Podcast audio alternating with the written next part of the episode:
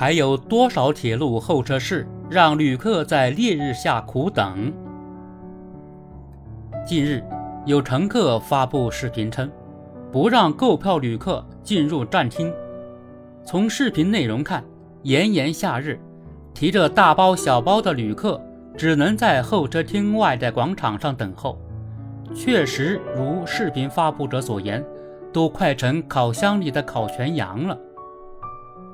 更令人难以接受的是，候车室里的检票员明知外面的旅客正饱受高温煎熬，却视而不见。车站为什么不让旅客进站候车？官方的说法是，与全天候营业的大站不同，茶陵南站列车班次较少，为分段时间营业，同时将根据旅客需求适当延长候车室开放时间。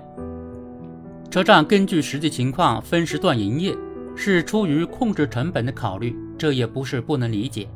但正如不少网友所言，是不是也该查一下，空调是不是二十四小时开的？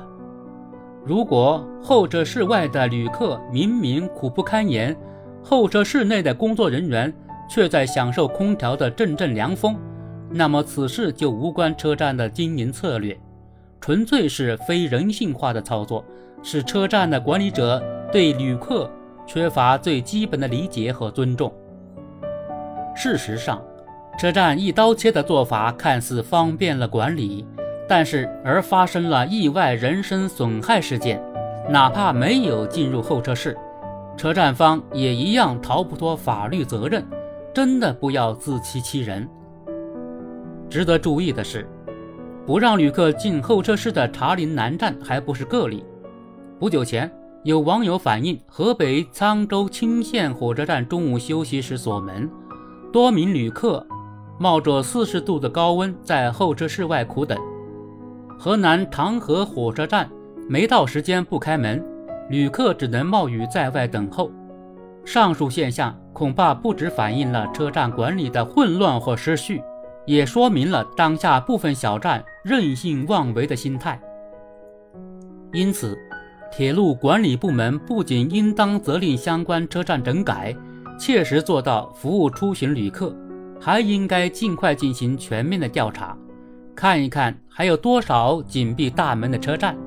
毕竟，维护旅客的正当权益不能总靠网友拍视频曝光。每座车站根据自身特点和实际情况调整经营策略，无可厚非。但任何规定的执行和操作，都应该有一个必须遵守的前提和原则，那就是切实将老百姓满意不满意、高兴不高兴当作头等大事。